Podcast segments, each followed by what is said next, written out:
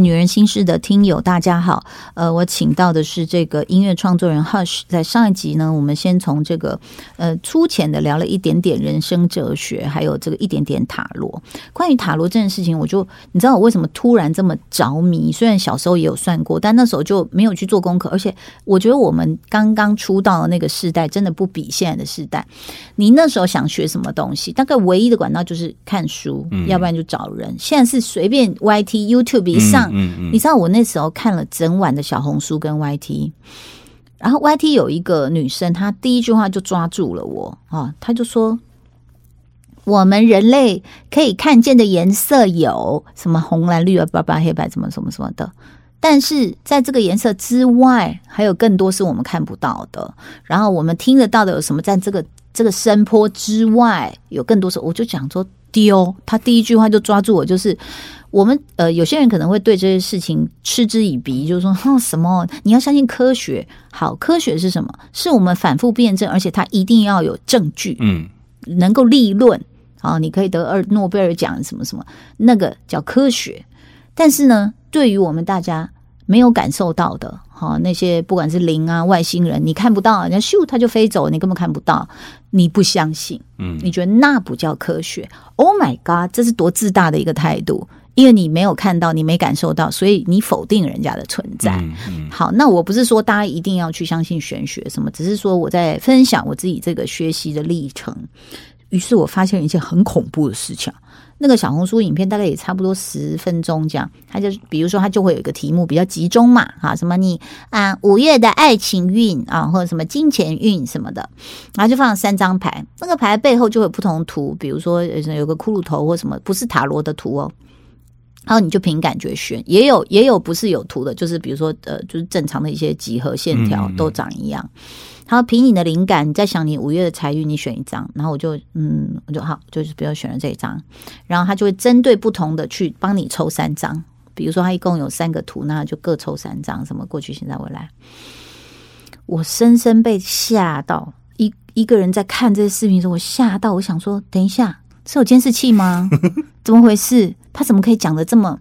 而且他讲的是精准哦。如果说啊，什么人生总是 有开心不开心，什么讲那些屁的概论，你就会觉得啊，这个根本乱讲。他是可以精准到把对方，比如说他可能是一个你的上司啊，他可能是呃有一点这个经验的人，什么说那个人就是这样。出现在我面前，我就傻眼，而且那我就讲给我老公听，我老公说，所以是你上线哦，这样他他给你问，我说是怎样第两百台扣印吗？来唱歌，我说不是呢，我说爸爸他是预录好的，然后我就这样，我就不相信，我就点了好多个进去看，其实真的都蛮准的，我必须这样讲，怎么会这样啊？我觉得这就是塔罗牌悬的地方，你知道吗？我我很讨厌心理测验。嗯，就是我觉得你在网络上，大家很常会做心理测验嘛。我后来觉得心理测验，你你去想象那种很像一个弹珠台，嗯它今天就是四格，这 A B C D 嘛。那我们请人选了，你经过一到十题，就很像那个弹珠这样，这样哐哐哐这样掉下来。嗯，然后最后告诉你啊，你是 C，然后你去看 C，就说哦，你其实还是一个多愁善感的人，怎么吧？然后通常。以前年轻的时候，我会觉得啊，好准哦，对我就是这样。可是后来我不知道为什么，我就觉得开始去看别的答案，对你就会觉得每一个答案根本就是你啊。然后我就觉得，我觉得那个心理上的作用是，你觉得你因为被第一题到第十题的这个过程给筛选过，嗯，然后你就会觉得哇，最后这个弹珠落在 C 对，然后你觉得那是一种检验。嗯，可是我后来就觉得你，它是一种引导，对，嗯，然后让你去强化说，你到最后得知啊你是多愁善感的人的时候，你就会去想到自己多愁善感的样子，嗯，然后我就觉得那那岂不是从答案回退回去，其实每个选项都是自己，嗯，可是我觉得塔罗牌悬的地方在于，虽然它的牌数也有限，嗯，可是。它并不像我所认知的心理测验那样，是说我先把你四个面相都写好，然后给你一个假的引导，然后让你去觉得你是这样子的人。塔罗牌有点像，我我甚至觉得很很悬的是，你真的是会抽到什么就会抽到什么。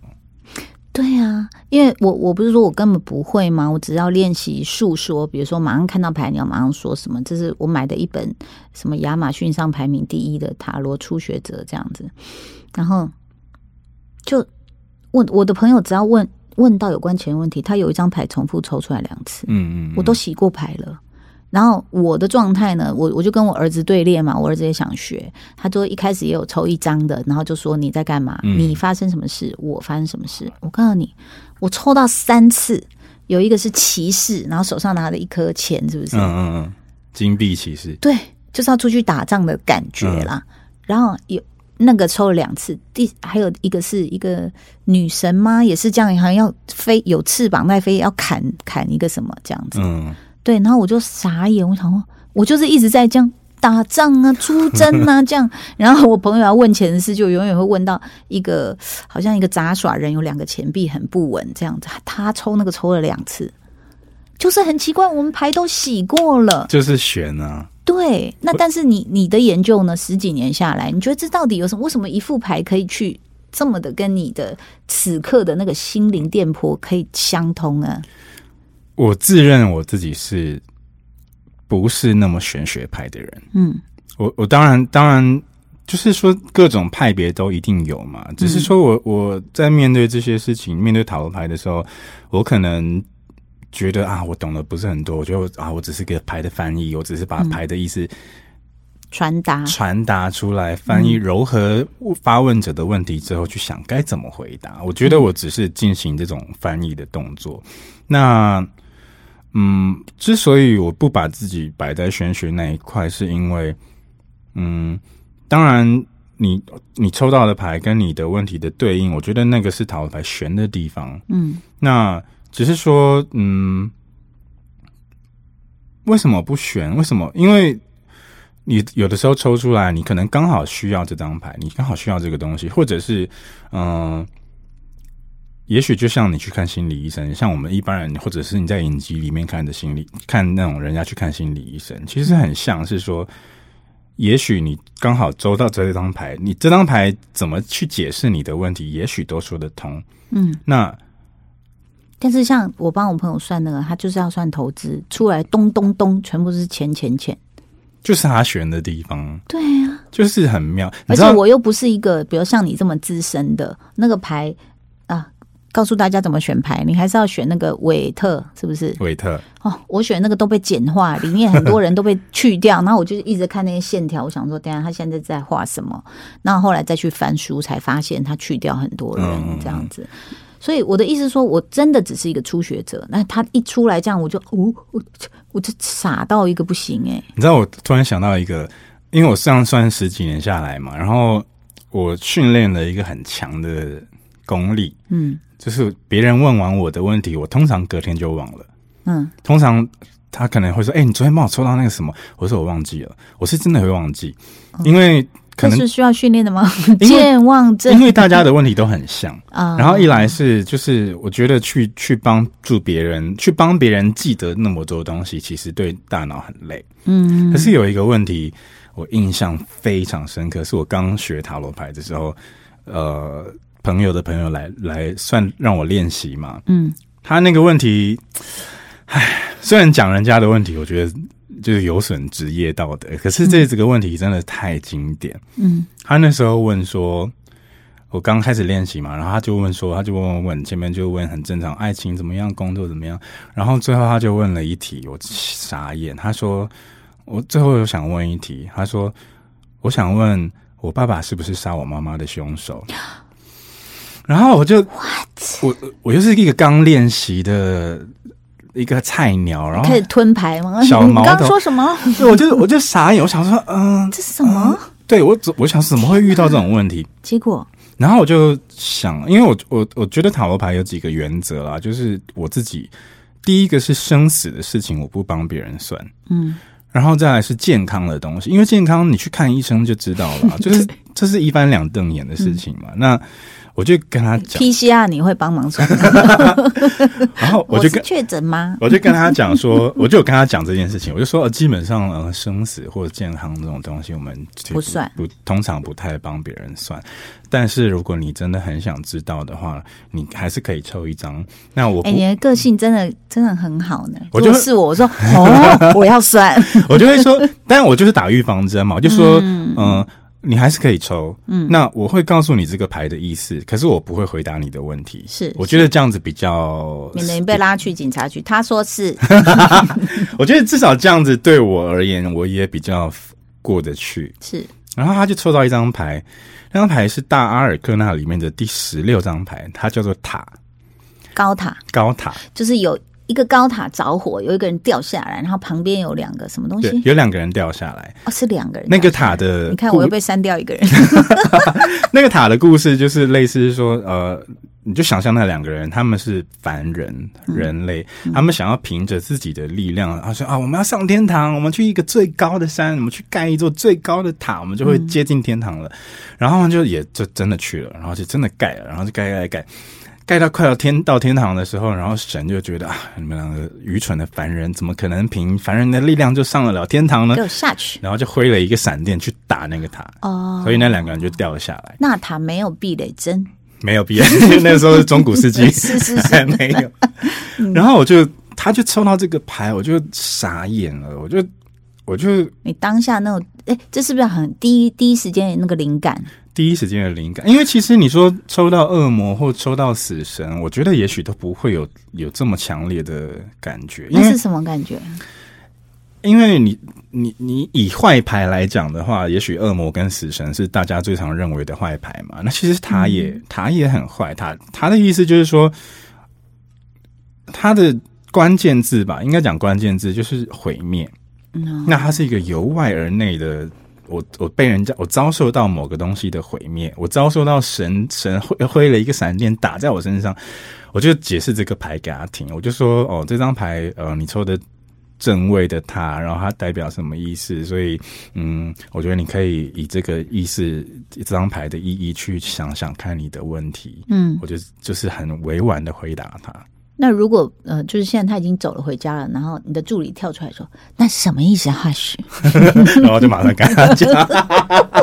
但事实上，那时候你的灵感是，我就觉得很恐怖啊！就是嗯，塔罗牌确实好像也蛮吃灵感的。嗯，有的时候是说不上是那种 key 档了，就是跟 key 档不一样，可是一种感应，一种频率有没有对到吗？对，我觉得那个可能跟频率。可能跟，所以你你要想这个真的很悬哦。嗯，就是我们每次都叫那个就是发问者说：“来，你静下心，然后最好闭上眼睛来想你的问题，拿着这副牌，就是要他有一个我我们认为是一个庄重慎重的态度。嗯，殊不知那时候可能你的脑波已经在跟那个牌嗯联系了，嗯，对不对？当然，你你我觉得用悬一点的角度来讲，当然，比方说他是。可能高我的连接，我们讲本我、自我、高我嘛，更高层次的你的意识状态跟宇宙的意识状态的连接。有一个说法是说，当你在摸牌，当你在选牌的时候，你的潜意识跟你的更高层的你的意识，跟这个宇宙的整个意识在连接，他们就像很像蓝牙连接一样，就是一直在传递。所以你默默抽出来的牌。也许都是经过这些更高等层次的意识开会完决定的结果。对，我越来越相信，是因为有一个朋友他就去灵修了，然后这灵修老师是个老外，然后反正有一次聚会就在讲一讲。那我其实真的也不是那么信，我说那他是干嘛？就是说只是读读书就算了。他说他会借由宇宙的力量来告诉你答案，我都差点觉得是复仇者联盟，你知道吗？我说啊，宇宙哦，这样子吗？是哪一个宇宙？这样？可是我跟你讲哦，那个老师就说，嗯，那你要先允许我。我说什么意思啊？他说你要允许我可以去提取这个能量来什么看你什么。我就说 OK 啊，我就讲回答的很随便。他的手搭我肩上，你知道发生什么事吗？我当场不敢讲。我整个人有一个热能，这样轰这样下来，耶，我吓到，然后我就我脸就西塔疗愈，对不对？类似，对你怎么知道？因为西塔疗愈很强调下载，跟强调允许。可是我真的是身体有这个感觉哦，但是我当然没有表现出来说，但是我我现在就私底下，哎，私底下嘛，就是公开，就告诉你，我当场真的身体的那个温度是晃，有一股这样暖流过去，哎，嗯嗯嗯。那大家想说，是不是他拍你拍很用力？没有，他就是轻轻这样搭一下而已，除非他有嗯龟派气功还是什么发热贴，对，发热贴，所以你就开始会觉得说，好，在这样的一个乱世，为什么我想找你来聊，就是说。呃，你会在这两年多中会觉得迷惘的人更多，然后来找你问塔罗的人更多了吗？我周遭的朋友还好，哦，因为他我周遭的朋友都这么稳啊，该因为他们早就该 该问的都先问，都可以出书了，什么山都拜过。但我确实觉得好像普遍人有比较迷惘，嗯，然后像最近呃。我的脸书上面，我看到大家突然有一个潮流，就是他大家会写一个 hashtag，写说关于我可能让你很意外的 point，嗯，然后大家就要自己列一些哦。我我就看很多人都写那个东西，然后我就我一开始有点不以为意，嗯，可是我后来就觉得这件事情背后反映好像反映某一种现象，嗯，就是说为什么你平白无故要写一个写说，好像你突然自清，突然。自首，突然自己表达说：“哦，其实我这个东西，也许你会很意外哦。”然后我条列是好多个东西，我不是你认识的我那样。我就在想，这个流行的背后，会不会是因为，比方说现在疫情，然后大家少聚了很多，嗯，所以那个是。那个聚少离多，开始让每一个人慢慢的往自己的那个自己的泡泡在缩小，嗯，然后你就很期待被别人看到，嗯，很期待社交，很期待外出，很期待，更要讨拍了，对，嗯，希望自己被了解更多，然后更要去确定那个存在感，嗯嗯嗯。嗯，就觉得不管算命也好，或者是像这一种呃社群媒体上的现象，我觉得其实好像。真的这一两年有，不见得更广，嗯，可是它也许更深，嗯，就觉得好像你看，已经已经疫情发展到大家也许就算不算命，也开始在脸书上面，在 IG 上面要写说，哦，其实我怎样怎样，你会不会很意外？已经那个影响的深度已经深到这种内心的程度，嗯，我就觉得好像。去算一算命好了啦。我觉得其实社群网网站上面其实可以表达出，你会你会觉得很惊讶。就是我也看一本书啊，他就讲说，像现在的资讯透明，就是过去 FBI 拿不到，现在 FB 都拿到了。嗯，就是自动奉上所有的隐私，包括你每日的心情变化啊，你小孩长怎样。啊，然后你们，你跟你老公发生什么事情？然后你确诊了啊？你家谁在发烧？全部都第一时间。其实我我觉得那个中央流行疫情指挥中心其实就直接看脸书好了，大家自己上来报这样，然后资讯来收集也比较快。所以其实，在这个过程中，你又更看到人的孤独跟渴望连接嘛，人与人之间的连接。那所以在这个情况下，你你也可以看得到大家的慌，或者是需要被肯定。嗯，越来越多人需要被肯定，然后呃，或者是怀旧一种情怀。嗯，你知道吗？我现在脸书上一直被 tag 到，就是那种什么，我老公当初跟呃新梅姐什么，然后呃主持的综艺节目，然后女五月花什么扮女装啊，你有没有看过这时候的他？或者是我去上龙兄虎弟啊什么这样，你就觉得说，哇，就是大家一直在抓住一些可供。你比如你在一个寒冷的山洞里，就是你现在有一根火柴，你借我划一下。嗯，我未必能烧成一团火，因为我没有木材啦。但是你划一下，好不好？哇！然后他享受那个火柴，他说啊啊，好亮啊，好亮，好暖啊！有感觉到很暖吗？他没有了。好 sad。他想说，还有谁有火柴？刚我怎么不把把那个稻草拿来烧一烧？没有，没有稻草啊！你干嘛？那谁谁还有火柴？你知道，就是每天也在那边寻找，嗯，所以其实，在这样这样的一个，但是我觉得有一个很大的好处是哦，就是说过去的世界上的我们啊，当然除了非洲啊，除了那种大山里的人，都过得太匆忙了，资讯太多，太混乱了，嗯，然后你都觉得你跟不上的时候，你会觉得完了，我要落伍啦，我是不是老啦？这样，然后我一定要做很多事来证明自己。我现在就是这个状态，我觉得世界停了，我不能停，我要证明自己，我还是很有活力耶，嘿嘿。然后就一直被乱棍打，这样。那我觉得过去我们有一点太贪多嚼不烂了，那现在反而停，然后大家开始可以，你看。有的变大厨，有的很会哎，我看这是自主哎，自主建煮东西的煮，对，自或者是自主学习，对对不对啊？你说那个潘雅已经从一个面包师变甜点师，现在变勾毛线、勾手袋，你已经觉得。因为歌手也被逼到这步田地，但是不是说被逼，就是他也发展出他很多才艺，或者像郑怡哎出现了哦，什么方尼小吃，然后有他的狗狗让他唱歌啊，什么这样啊，他也在勾，他也是在勾一些杯垫什么的。那所以，我我们的 YT 频道就说，呃，哇，陶姐说，陶姐想做什么？我说，我想去开发这些艺人的那种隐藏版才艺，你知道吗？哈，那所以就会觉得很有意思，是大家哎，又回归到自己，而且是世界告诉你说，慢慢来了，嗯，你慢慢来啊，不要想好像证明什么，然后去过分的提取。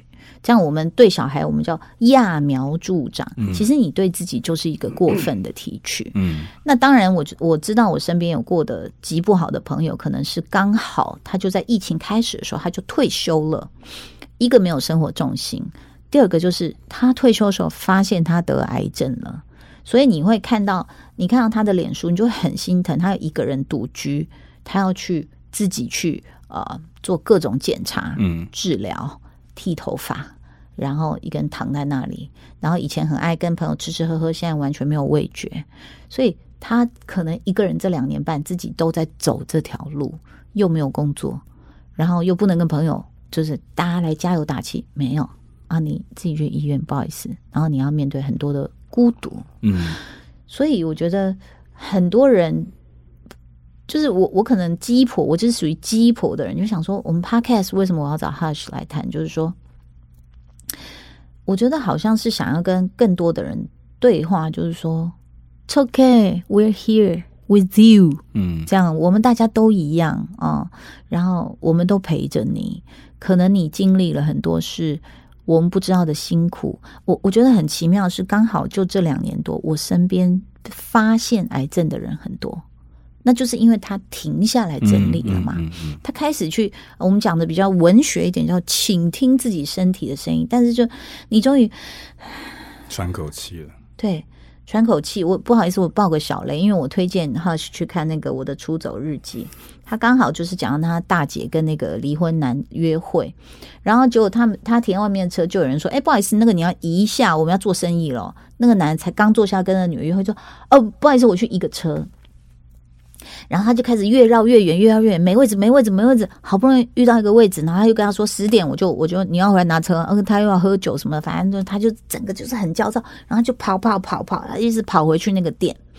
他跑回去就就满头大汗，然后说不好意思，不好意思，我刚刚什么什么。然后那个那个女主角跟他说可以再拿。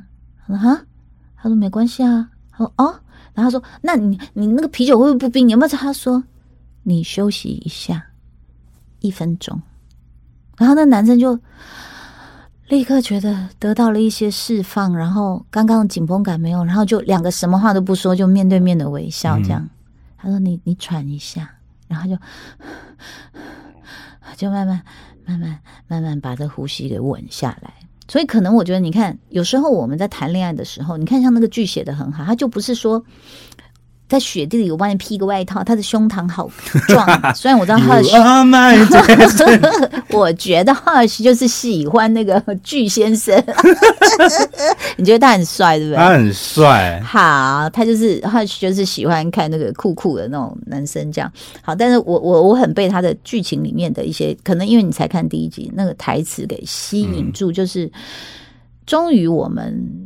呃，看到一个剧，或者是说，我们的人生也可以开始有一些比较，不是说你吃饭没吃过了，吃什么蛋炒饭，有没有加卤蛋油这样的对话，它可能是一个更看似平常，但是更深层的一些对话。所以，Podcast 我觉得找 Hush 来，主要是说我们两个也在安静的对话，然后当然，呃。可能就是 Hush 跟跟我又有一点不一样，是因为。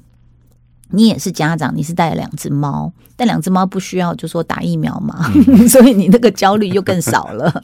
那我知道现在很多家长就可能听见 p a r k 说你你你在那边淡定的什么？你知道我现在有国小一下两个或三个孩子，所以他们那个焦虑，我们当然也是可以想象。然后另外一层焦虑又是小孩不上课。家长的痛噩梦，有一个我们的工作人员说，不是 work from home 吗？他说我是 work from hell，我是在地狱工作。是哎，可以这种解释。然后很惨的是，你知道，我觉得这个时候大家要互相体谅。嗯，比如说我听那工作人员讲，他就说他一手抱着孩子，一手还要煮东西，就不料他的另外一半就开始。有点刁他说：“你你这样煮，你知道我那个锅子有多贵吗？你会什么刮伤还是什么留下什么痕迹？”然后他同时在电话会议，所以他激动到他已经只能拍自己的头了。就是你知道那种各种压力交叉在这边的时候，那后来我就觉得说。我们干嘛压力那么大哈？就会我还是有开啊，我也有去店里啊，我都有哈。我这个日常我还是那个我该呃那个会计呃就是营业税要缴了，这个 这个压力公司的什么时候算出来？要算错了，银行怎样怎么？哦，这个这个压力我也是有的。所以提醒的是什么？身边人就是我觉得你要知道，哎，你有压力，你旁边那个人也有压力。嗯，我觉得能不能多一点温柔？敦厚，然后等待。你能不能跟你身边人讲一句说：“没关系，你先喘一下，休息一下，都不要讲话，也不要帮我换什么冰啤酒。小孩来给我，给我锅子算了，对吗？”我觉得就是不是说放过彼此，而是互相 hold 住彼此。大家下面就是 hell 了，我们都在 falling down，OK。home 的下面就是 hell，急速噗，我们都在往下，像高达一样，这样被雷击中，所有全世界人都在往下坠，所以我们要手牵手嘛，hold 住彼此。我觉得那个温柔还是要有的，嗯嗯，要不然世界已经够残酷了，然后我们很习惯对最亲近的人残酷。嗯，其实我觉得这一两年。我刚突然想到，就也是 Facebook 上的流行，然后很多人最近开始流行在做一好像花的测验，就是你去做选项。然后等下你是不是特别会被推这种东西？就演算法，我是还好，我是有那种会说什么什么五十岁的你会变怎样，三十岁你，然后我就啾一然后一点，然后他就让你看一个广告，然后就跳出一些画面，这样演算法也是。划分彼此一个很很大的元凶，嗯，没错，因为我们只注意这些东西，久而久之，他就会推这些给我们嘛。对，我告诉你更恐怖的是，但你要记得，你等一下要讲什么话？我记得，我我现在插嘴讲，就是有一天我在一个女歌手群组里面，我就给她拍一个，我说你看这个东西是我老公送我的母亲节礼物啊，我可以在床边这个追剧，这样这样这样。你知道，隔两天他们就收到这个这个机器的推播，然后我们就。我就说，等一下，你们是不是我？我就问其中一个，我就说那个女歌手，我说是不是你有上网去搜？她说没有，我只是把你的图片放大看了一下而已。那我就说我们是在 WhatsApp 这个软体，我说 WhatsApp 是不是 FB 的？他们说是 是，然后他就 FB 广告就推过来了。所以其实我们的很多软体，除非你去把麦克风关掉，但是我们没有讲话，我们是传简讯而已，所以他都一直在看呐。也会吧？好。贱哦，就跟跟你开照相功能一样，你允许它有照相功能，它可能就会就会抓。可是你看，我们只是传简讯，那他都在看简讯哦。哎，这种事情超多的。我还有朋友就经过宠物店，只是经过哦，他就推波了，就是不知道怎么算出来的。因为你的那个定位都开着嘛，嗯，对啊，所以他就知道你经过了。这很恐怖，就是觉得你看像演算法，现在已经。你有记得你要讲什么？我记得演算法，演算法已经那么的划分大家了。然后这一两年这样疫情，让大家这样停下脚步，就加上我最近看我很多朋友在做那个花的测验。其实你不觉得我们在做这种什么啊？你是哪什么花？你是什么花？你是什么哪一种咖啡？其实很多时候都只是你想要找到一个你，你更想找到更多好跟自己很像的形状。就啊，原来我是这种花，原来我是罂粟花，原来我是什么什么东西，然后去找到那个形象之后，好像就可能就像火柴一样，可能就像一个浮木一样，就是我在这种茫茫人海，我自己也很漂亮，找到同类，或者是我找到一个我可以舒服的样子。其实不管做心理测验，或者是像算塔罗牌，算塔罗牌，我觉得都一样。就是我曾经有一个想象，那个想象，我虽然是针对青春去形容的例子，可是我觉得其实也很适合。这一两年，就是说，我觉得人长大的过程当中，其实跟，比方说以前我们可能骑脚踏车，嗯，然后坐客运，因为我我屏东人嘛，所以我有一很长一段时间我是坐客运来回台北的。嗯，那我觉得，哇塞，要坐多久？五个小时。哇哦，就是所以你有很多冥想的时间呢。返乡的时候那种就一定坐五个小时的客运嘛。嗯，然后我就觉得，其实所谓的。以前会觉得是青春，可是其实你把它延长来看，它就是成长。我觉得放到不管什么年纪阶段，我现在也还可能在面临这样子的事情，就是说，你坐那个客运啊，它再怎么标榜总统级客客那个套套椅什么之类的，不可能舒服的。嗯，它怎么标榜舒适，怎么标榜人体工学？不可能舒服，你只要坐那五个小时，你绝对是屁股烂掉。而且上厕所真的还要抓住栏杆。对，那你说他突然加速刹车，哎呦喂，转一个摇，空空空。然后我就在客运这件事情上面体验到一件事情，就是说。哦，我们我以前很常坐客运，那现在呃经济比较富富裕，比较宽了，比较允许了，我开始可能坐高铁，或者是有时候出去工作坐飞机，就是这种不同交通方式的变换，我就让我回想到我当初坐客运的时候，就是人都在前进嘛，即便是这一两年疫情当中，那也许这一两年的疫情就像一趟五个小时的客运，你也许做到了标榜。豪华座椅的椅垫，可是你仍然是不舒服的。那人怎么办？人只能你就是东瞧西瞧，有一下躺左臀，一下屈膝，一下怎么？就是在一个不舒适的旅程当中，找到一个自己最舒服的姿势。我觉得这两年。生活上是这样，嗯，这两年带来给人的心理影响上，不管你去算命、算东西方，我前几天才问了一个线上的师姐，然后他也说，哦，你的正缘哦，要等到五四十二岁，然后讲啊，也还有，还有好几年，想但没关系，反正还是要谈恋爱。就是说，不管这一两年，你你你带给你什么样的变化，不管是让你迷信了，让你迷失了，让你在这个五小时的车程当中。突然椎间盘突出了都好，我们人不就是在找一个最舒适的姿势，等着到站，等着下车，然后也许换另外一个交通工具。哦，吓我一跳！我说等着到站，然后就有人来把你的大体移走，那也是我们的 ending，没办法。对啊，其实客运这件事情，就跟现在这一两年一样嘛，就是大家还是且战且走啊。那怎怎么在这些？在这个五个小时的路程当中，你去瞧一个舒服的姿势，等着这一旦到了。对，但你也可以这边靠北说，嗯 我们是很惨的一代。但是你也在想，就说，哎，蛮特别的。我们大家一起共同都生存在这个世界上的人们，我讲的是有意识，可能婴儿他没有意识到什么是 COVID nineteen 这样。但是我们大家在共存在这个时期里的人们，我们同时都在上一次的。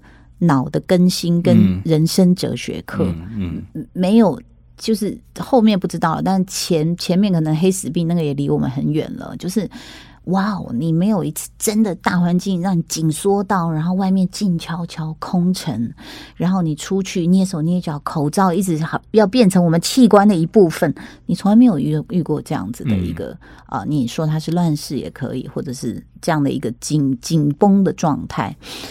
所以我们也都只能就是哲学的慰藉，就是你接受它吧，啊，就是像我们做客运一样。今天这个我们节目稍微长一点，那希望这个对你心灵的这个按摩是有效的。毕竟我们两个声音也蛮好听的，也是 asthma，OK。要非常谢谢浩奇来到节目中，也谢谢大家的收听，拜拜，拜拜。